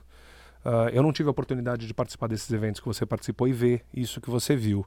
Mas de fato não é uma coisa muito normal de acontecer aqui no Brasil. Agora, o porquê que isso não acontece? Mas acho que não é privilégio também só do, da- do mundo running, né? Eu acho que. Eu acho que tem mais a ver com o povo, com o povo, o povo brasileiro do que com. É, eu até, quando a gente Ah. entrevistou o Marcos Paulo, eu perguntei isso exatamente eh, fazendo um paralelo com a- as pessoas das assessorias, né? Ah, mas elas conversam, né? As pessoas da assessoria. É, Mais ou menos, né? Mais ou menos. É. Então, assim, a gente até falou um pouco disso e a gente. um- um- pô, você Não, vê muitas ah. vezes. É, a gente já terminou aquele episódio dizendo, né, pô, que as pessoas tenham um pouco mais de, de, de- de- do espírito americano de falar mais oi, bom dia, boa tarde, porque é que nem eu te encontro toda segunda-feira no Ibirapuera. É, independente da gente se conhecer, mas, pô, toda segunda-feira você olha, são as mesmas pessoas que Sim, estão lá. Sim. E muitas vezes você passa e as- aquelas pessoas te olham e não te cumprimentam. E eu acho que quando você ainda traz pro, pro dia a dia do trabalho, isso envolve aquela coisa do, pô, eu tenho que lutar pelo que é meu, eu não posso dar espaço para esse cara. Enfim, eu não concordo com esse tipo de visão, mas eu vejo que isso acontece. Sabe o que eu acho, Ricardo? Desculpa te cortar, cara. Eu acho que isso. ah, eu acho que tem muito mais a ver com o povo. Muito É, mais a ver com a então, nossa acho que é uma mentalidade pequena. É, eu não sei se pequeno ou grande, mas eu acho e, que e tem quando mais a a ver. gente leva para esse nosso mercado, é ruim para o mercado como um todo. Eu acho que ruim Você para todos. Eu acho que ruim para todos os mercados. Eu acho que ruim para gente, ruim para gente como sociedade. É, É, eu acho, é, eu acho que quando você entende que você não vai conseguir fazer muita coisa sozinho e você precisa de outras pessoas para para você construir coisas mais legais, né? É, a gente está vivendo um momento agora do Bota para Correr, né? Que foi a terceira prova esse, esse final de semana. É, você vê a união das, das empresas que trabalharam nisso, cara, é, é de arrepiar. É de arrepiar de legal. É, então, Então, mas daí veio um terceiro para fazer isso, né? É isso que é esse que é o ponto que eu, que eu, que eu falo. É, veio uma ação uma marca. onde vocês juntaram essas pessoas. Não dependeu delas. Não dependeu delas, é verdade. Mas eu acho que o fato da gente ter vivido essa experiência e todo mundo que viveu essa experiência. Aí é acampamento de criança. É. Você junta o cara que não se gosta com o outro, É. quando volta estão amigos. Então, eu Porque acho você exatamente põe ali naquele isso. momento todo mundo tendo que viver aquele mesmo. É Não tem pra onde fugir, meu amigo. Ou você vira. É Big Brother, ou você vira amigo ou você vai pra Berlinda. Não tem pra onde ir. E eu acho que o fato da gente, das pessoas que vivenciam esses acampamentos, né, usando esse exemplo, é, elas Vira- voltam pessoas melhores, né? Muito. Ah, então, eu acho que as pessoas voltam mais conscientes de que um trabalho em equipe ou um trabalho onde você compartilha conhecimento, ele, ele acaba sendo mais rico para todos nós.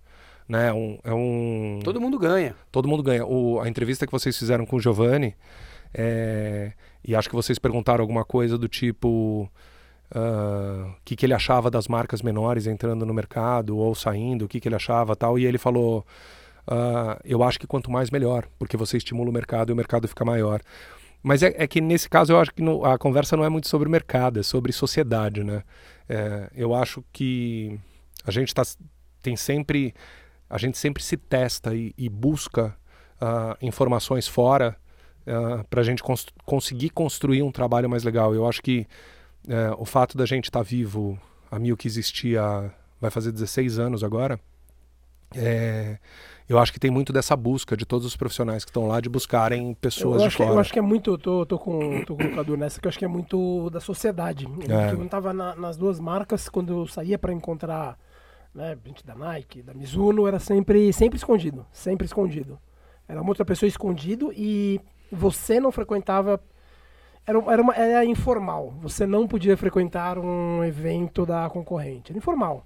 Tipo, então na, na Golden Four não vinha gente da Mizuno correr, e quando eu tinha lá meia da Mizuno a gente não ia lá correr, era informal isso. Ou você vai disfarçado, né? E não, não dá, com aquele não dá- óculos, meu, aquele óculos com nariz e bigode. Não, né? não dá pra ir É, ou você já ia, hoje você já ia mesmo. Só, só dá pra ir disfarçado quem não é conhecido, quem não é da corrida. Como tô nesse mercado Todo correndo, conhece, é, é. daí eu já conhecia. Quando eu pensei lá, tá o cara de trade da, sei lá, da, da, da Adidas, que você nunca, o cara não corre. O gerente de trade pode ir lá correr a tua prova da ASICS que você não conhece, mas era, era informal. Você não frequentava outro evento e, outro e, o- e outra marca não frequentava. E quando você, ah, não, vou tomar um café com o fulano da Nike, era, era escondido. Mas acho que é por isso também, assim, a- a- esse reflexo da sociedade traz para a corrida, se a gente for ver que a gente não tem nenhum gran- eh, grande evento, tira, esquece prova, tá? A gente não tem nenhum grande evento de corrida no Brasil.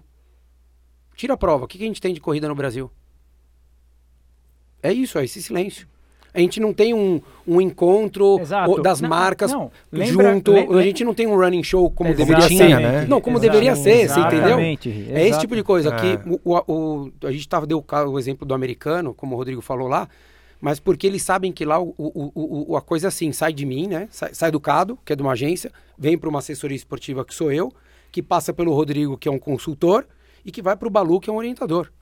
Sim. A, a- coisa ela é cíclica, né? E, e, assim, se sai de mim, vai para você, vai para o outro, vai para outro, e uma hora volta e o mercado inteiro cresce, que é a sociedade. Acho que é a visão da sociedade, mas trazendo para o mercado de running, a gente não tem nada. A O2, há 15 anos atrás, tentou fazer um prêmio. Eu lembro. Só que daí da- na época, eu nem sei quem era, graças a Deus que eu nem lembro, posso falar de peito aberto. A gente olhava lá, tinha um monte de coisa que era migué, né? Que a gente sabia que o prêmio ia só para quem estava mais próximo, tarana. Eu Teve não, uma entrega no Museu da Casa Brasileira. No teve? MIS, né, teve É. no MIS, ali No na, MIS na? Avenida Europa também Ah, teve no um MIS, ano. eu fui no MIS também. é. Exatamente. Então você fala assim, poxa, é, e não é a falta de credibilidade, é acho que é a falta de união, porque podia fazer o seguinte: a, uma editora X com a outra editora X e outra editora X vai se juntar com outras quatro organizadoras de prova e com todas as marcas esportivas. Vamos fazer um grande evento? Vamos fazer um grande evento. Mas isso não acontece. Ex- É muito difícil. É Não, difícil, é, é- muito difícil. É, se a gente Teria que ser alguém de. É o que você falou que vocês fizeram Sabe Bota para Correr. Tinha que ser alguma empresa de fora, terceira, então uma, uma, uma agência, não necessariamente uma Milk, que não é uma agência, mas uma, uma empresa terceira que falasse: vou organizar o maior evento de running no Brasil. E daí ele conseguiria trazer todo mundo para dentro. Uma vez a gente fez Seria quase uma, impossível. a gente fez um projeto é, que era um projeto de eu, eu, vou, eu vou resumir bastante, tá? Era um projeto de ah, conscientização da utilização do espaço na cidade universitária. É, e a gente fez esse projeto para a cidade universitária. E, cara, e era muito legal, muito legal mesmo o projeto. E a ideia do projeto era que em a cidade universitária aprovando esse projeto, a gente iria captar ah, recurso com todas as marcas. E a ideia era que as marcas se unissem mesmo. Ah, infelizmente, o projeto não foi aprovado pela cidade universitária, pelas razões deles lá, é, e a gente acabou não conseguindo. Mas era uma ideia de da gente juntar um interesse em comum, que é, o- que é a utilização do espaço ah, pelos atletas, ah, de uma maneira um pouco mais consciente, sem, sem ah, De tudo, né? cometer alguns erros ah, ruins que É, acontecem de lá. distribuição, como Sim. usar, usar o local, Como usar o local, despejo de lixo, enfim, Isso. toda, toda a É, parte. eu acho que é muito o que o Cado falou, né? É Um, um pouco da nossa cultura, da nossa sociedade é, diante disso, né? E aí quem perde somos todos nós. Até, claro, os profissionais, o mercado, mas acima de tudo todos nós. Ah, ah, que- eu até esqueci de dar o exemplo. O encerramento ah, desse evento em Austin, que é um evento fechado para o mercado, ah, existe uma, uma festa no, no último dia que é a Brooks quem promove. Você imagina todos os profissionais de todas as marcas numa festa, num, num evento ali Ah, da. que legal. Cara, é. Isso eu acho que é, é algo que está muito longe de a gente alcançar aqui no Brasil. Eu, eu sou um pouco mais otimista que você, cara. Eu acho que não. Eu acho que dá pra fazer. Eu acho que dá pra fazer. Eu acho que hoje a gente tem alguns profissionais no mercado. Ah, 2102 tá aí. Não, sério, cara. Eu acho que a gente tem alguns profissionais no mercado com a cabeça muito mais aberta do que tinha no passado. Eu acho que tem alguns ícones aí no mercado é, que, que conseguem é, mudar um pouco o pensamento. É, vamos ver se eles têm força o suficiente para isso e, e eu acho que depende de todo mundo, né, Cado? Sim, eu acho que é marca, certeza, eu acho que é marca certeza. esportiva, eu acho que são os, os donos de assessorias esportivas, eu acho que são os atletas. É, é- é- é- é um, não adianta a gente ficar apontando o dedo, olha, não, porque as marcas vamos esportivas promover não um conversam. negócio do três lados da corrida. Ah, pô, Eu faço, O Três eu Lados faço da ontem o Corrida. prêmio, o prêmio Três Lados Prêmio da Corrida. Três Lados da Corrida. Vambora, põe lá na mil que é nóis. Animal, animal. Vamos dentro. fazer, vamos fazer. É isso aí. Essa parte eu vou editar do programa. Eu gravei no celular. Cadu, o- pra, pra fechar, cara, você falou um negócio que eu, que eu não lembrava que, é, informalmente dizendo, foi a, a Milk que criou essa tradição de ter massagem pré e pós-prova. Porque quando você vai lá no exterior, não tem, né? Não tem é, massagem Eu, pra eu quem não posso completou. afirmar, Não, Balu. não, não, não, eu sei, Ah, sei mas você eu não- acho que foi a gente. Não, e você, quando você falou, eu fiquei pensando aqui, eu- é verdade, isso é verdade. Ah. Acho que é uma, é uma cultura criada por vocês, porque lá fora não tem. Que, que outras coisas mais, mesmo você não, não, tom- não né, se, se declarando o pai, de, pai da ideia, que outras ideias que vocês se orgulham lá da Milk de, Com projetos. de projetos que você acha que vingaram e ah, em maior ou menor grau duram até hoje? Que outras coisas vocês né, têm, têm orgulho, assim, quando olham pra trás? Eu acho que a gente não, a, a gente tenta não se prender muito às coisas que a gente já fez e a gente sempre tenta buscar uma coisa nova ah, que a gente busca fazer. Um, ah, eu acho que tiveram alguns projetos muito interessantes, né, ah, que a gente fez. Eu não sei se, se esses projetos eles chegam a deixar um legado, assim, né, uma coisa que perdurou a vida toda, tal. Mas eu, eu gosto muito de alguns projetos de lançamentos de produto que a gente fez. Por exemplo, tem um, um lançamento do Sky, quando o Sky foi feito ah, quando saiu a primeira edição do Sky, que a gente convidou as pessoas para a campanha, né, uma campanha desenvolvida pela agência de publicidade na época era a FNASCA, se não me engano. Uh, era uma campanha uh, que o tema era Bem-vindo ao Paraíso e o produto chamado Sky. E essa foi uma coisa muito curiosa, né, porque é, quando se atende muito tempo algumas marcas muito grandes, você fica meio medroso, né, porque o que a gente quer é inventar maluquice, né? O divertido é inventar coisa muito difícil e muito maluca. Só que as marcas muito grandes, elas não topam coisas muito malucas, porque por uma série de compliance, uma, um monte de, de regras da companhia. E a gente, quando foi fazer o lançamento do Sky, campanha Bem-vindo ao Paraíso, a gente levou lá um monte de opções de treinos em, com esteiras em rooftops, uma coisa que fosse conectada ao céu, né? Então, é, treino no Pico do Jaraguá, coisa assim, perto do céu. E a gente levou algumas ideias. E aí uh, o cliente ouviu as ideias, tal, achou legal, mas o cliente, é, quando o cliente manja e ele sabe cutucar, é um saco, né? E a Silvia soube cutucar direitinho. Ela falou assim: tá legal, mas não tá uau. Eu falei, caramba, que saco, né? Vamos ter que inventar uma coisa. E aí, no meio da reunião, uh, que foi lá na Mizuno mesmo, eu cheguei e falei assim: Pô, sabe o que, que seria o ideal? O ideal seria o tênis vir do céu, né? Como assim? Eu falei, se a gente jogasse o tênis de um avião.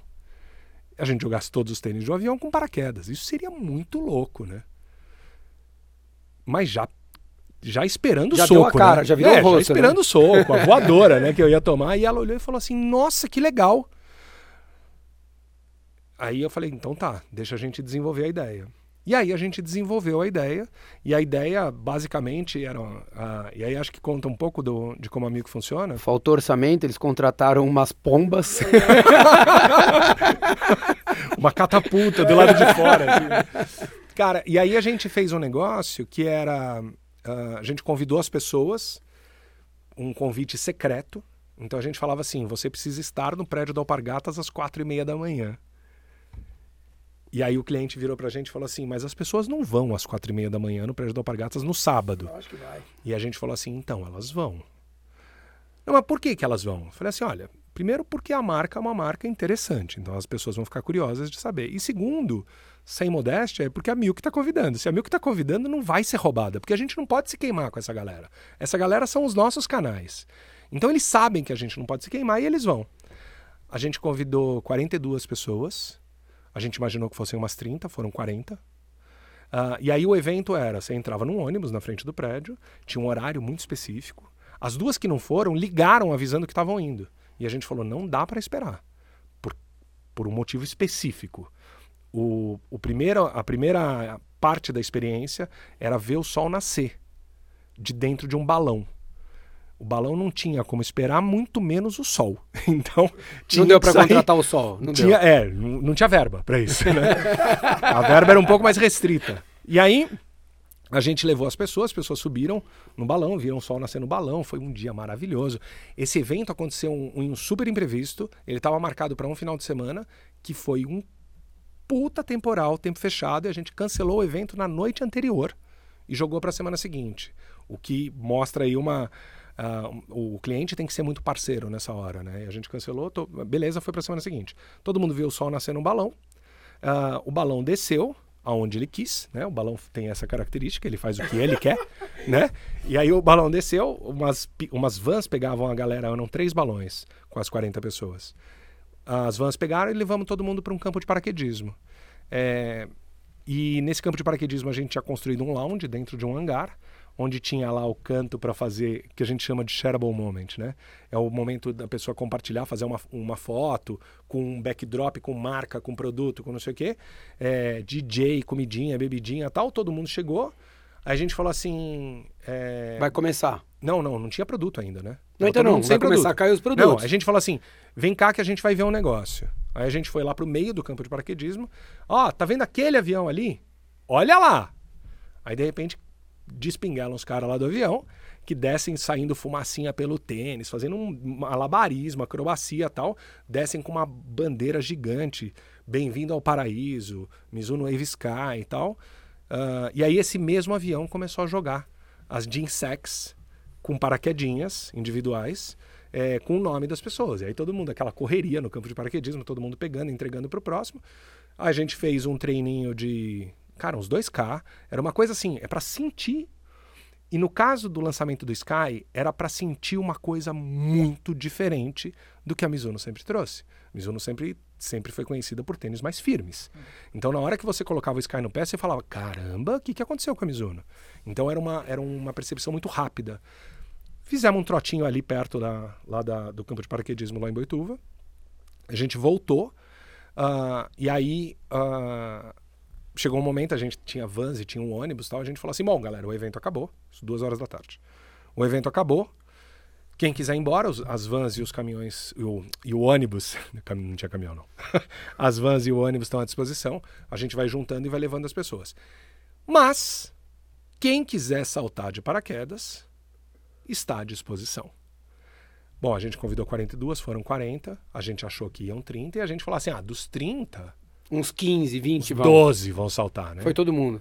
Dos 40 que foram, 38 saltaram. Eu seria um dos dois, tá? Cara, não, mas vou contar uma coisa para vocês. No, na hora que vocês estão, que vocês estão lá e vocês veem as pessoas descendo e o nível de adrenalina que as pessoas descem, o quanto elas gritam na hora que elas descem, aconteceu quase uma histeria coletiva. As pessoas começaram a achar aquilo a coisa mais legal do mundo. Então tinha uma galera apavorada que todo mundo saltou. Foi o que aconteceu. Foi muito louco. Que legal. Foi muito louco. E aí o evento que era para terminar às 4 horas da tarde terminou às 8 da noite. Então, é, quando a gente consegue entender uma coisa que a gente não entendia que é reverberação. Então esse vídeo, o vídeo do evento, né, tem toda uma jornada aí. Primeiro a gente mandou as fotos, depois a gente mandou os vídeos individuais dos saltos de paraquedas, depois a gente mandou o vídeo, tal. Essa jornada durou um tempo e esse vídeo teve mais de um milhão de views. O vídeo do evento. É, eu acho que essas coisas deixam a gente muito feliz. Ou quando, ou quando, por exemplo, a gente descobre que o sucesso do evento, eu acho que esse é um, um belíssimo case, mas vai demorar muito, então não vou contar. A gente conta na, no, próximo, no, próximo. No, no, no episódio 2. Assim, quando a gente fez o lançamento do Free da Nike de, em 2013, naquele momento, o sucesso do evento foi mensurado pela quantidade de gente que foi no evento. Quando a gente fez em 2014, o sucesso do evento foi mensurado por uma coisa completamente diferente, que foi a quantidade de impactos digitais que as pessoas que foram no evento conseguiram alcançar. É, a gente viveu esse momento. A gente viveu o momento de, de começar a entender qual era o papel do influenciador. É, e como, uh, como a gente começar a trabalhar com isso e a gente começar a se aprofundar nisso. Então, Balu, não, eu não sei te responder assim. Pô, mas esse daí já, esse exemplo foi incrível. O do Sky? É, pô, muito legal, muito é, legal. Eu acho que assim, a gente sempre vai aprendendo. O, o Bota para Correr, pra gente, tem sido uma lição. Mas assim, é, quando, quando começou o projeto Bota para Correr e falaram para gente quais eram os destinos do Bota para Correr, né, o, o Jalapão Pantanal e, e Alter do Chão, nós fomos os primeiros a falar assim: sério, gente? Sem asfalto? E a gente está lançando um tênis de asfalto? É, e aí a gente entendeu que para você correr em estrada de terra batida é um tênis de asfalto que você usa. Você não vai usar um tênis de trail para fazer isso, né? E a gente sempre te tentou buscar a maior quantidade de terra batida dentro desses locais. Só que quando você pensa no impacto pelo fato de você fazer uma prova num lugar absolutamente inusitado, porque que lugar inusitado a gente ia encontrar que tivesse asfalto? No Brasil, onde você está falando de uma coisa de descobrir o Brasil. USP. Não conheço esse lugar. Rodrigão, você precisa me mostrar esse lugar aí, essa tal de USP que chama, né? Não, não é CUSP, não é CUSP, é USP. É sem CUSP. o C, sem o C. Ah, CRUSP tem também, né? A USP. Então, onde você vai encontrar isso? Então, na hora que você vê, a gente foi, quando falaram pra, pra Milk isso, a gente falou assim, gente, não. E hoje, cara, eu sou obrigado a dar, a dar o braço a torcer cinco voltas de falar que o, negócio foi um sucesso, mas um sucesso que nem a galera que, é, que, pensou, que, que pensou que desenvolveu sabia que ia chegar no sucesso que foi. É, o, a quantidade de impacto, a quantidade de produto vendido, o lançamento do Corre 1, que foi desenvolvido pelos caras, né? Foi desenvolvido pelo o Carneiro, o, o Ademir, o Edu Suzuki, a Val, a Ju e a Suelen da Milk, todo mundo ajudou a desenvolver esse produto. Nessa hora você fala assim, caramba, a gente está construindo uma história de verdade, onde você fala de acessibilidade à corrida e cada marca tem a sua história para contar. Então na hora que você vive isso, você fala assim, caramba, é... tudo bem, a gente entende, a gente é especialista, mas se a gente não se abrir para aprender coisa nova, a gente vai... Vai ficar para trás, acabou. É, exato. Puxa o freio e acabou. É. Cadu, obrigado mais uma vez por ter vindo aqui, cara, ter falado É com a nóis. gente. Conte, conte com o projeto, hein? O projeto tá lá, Projeto tá gravado, hein? troféu, troféu Três Lados da Corrida. É isso aí, vamos pra cima. 2019, não, sacanagem. 2020. Beleza, se já, se já tiver conta aí de patrocínio pra pagar o negócio, a gente lança amanhã. Não tem problema nenhum. Vamos falar com as marcas. Marcas, marcas! Por favor, olhem, olhem pra nós. Obrigadão, cara. Imagina, parabéns pelo ano de vocês, que vocês continuem ativando muito, o ano que vem fazendo muita ação. Legal. É, que tenham esses clientes e muitos outros. Contem conosco para divulgar e para falar bastante. Legal. Valeu, obrigado. Obrigado, gente. Valeu. Um abração. Obrigado, Valeu, ouvintes. Cadu. Valeu, Valeu. turma. Valeu, Tchau, Balu. tchau. Valeu, Rô. É isso aí, galera. Fiquem conosco, compartilhem aí. E se vocês tiverem algum comentário sobre algum momento do programa que não seja para zoar o Rodrigo, pode mandar. Valeu, um abraço.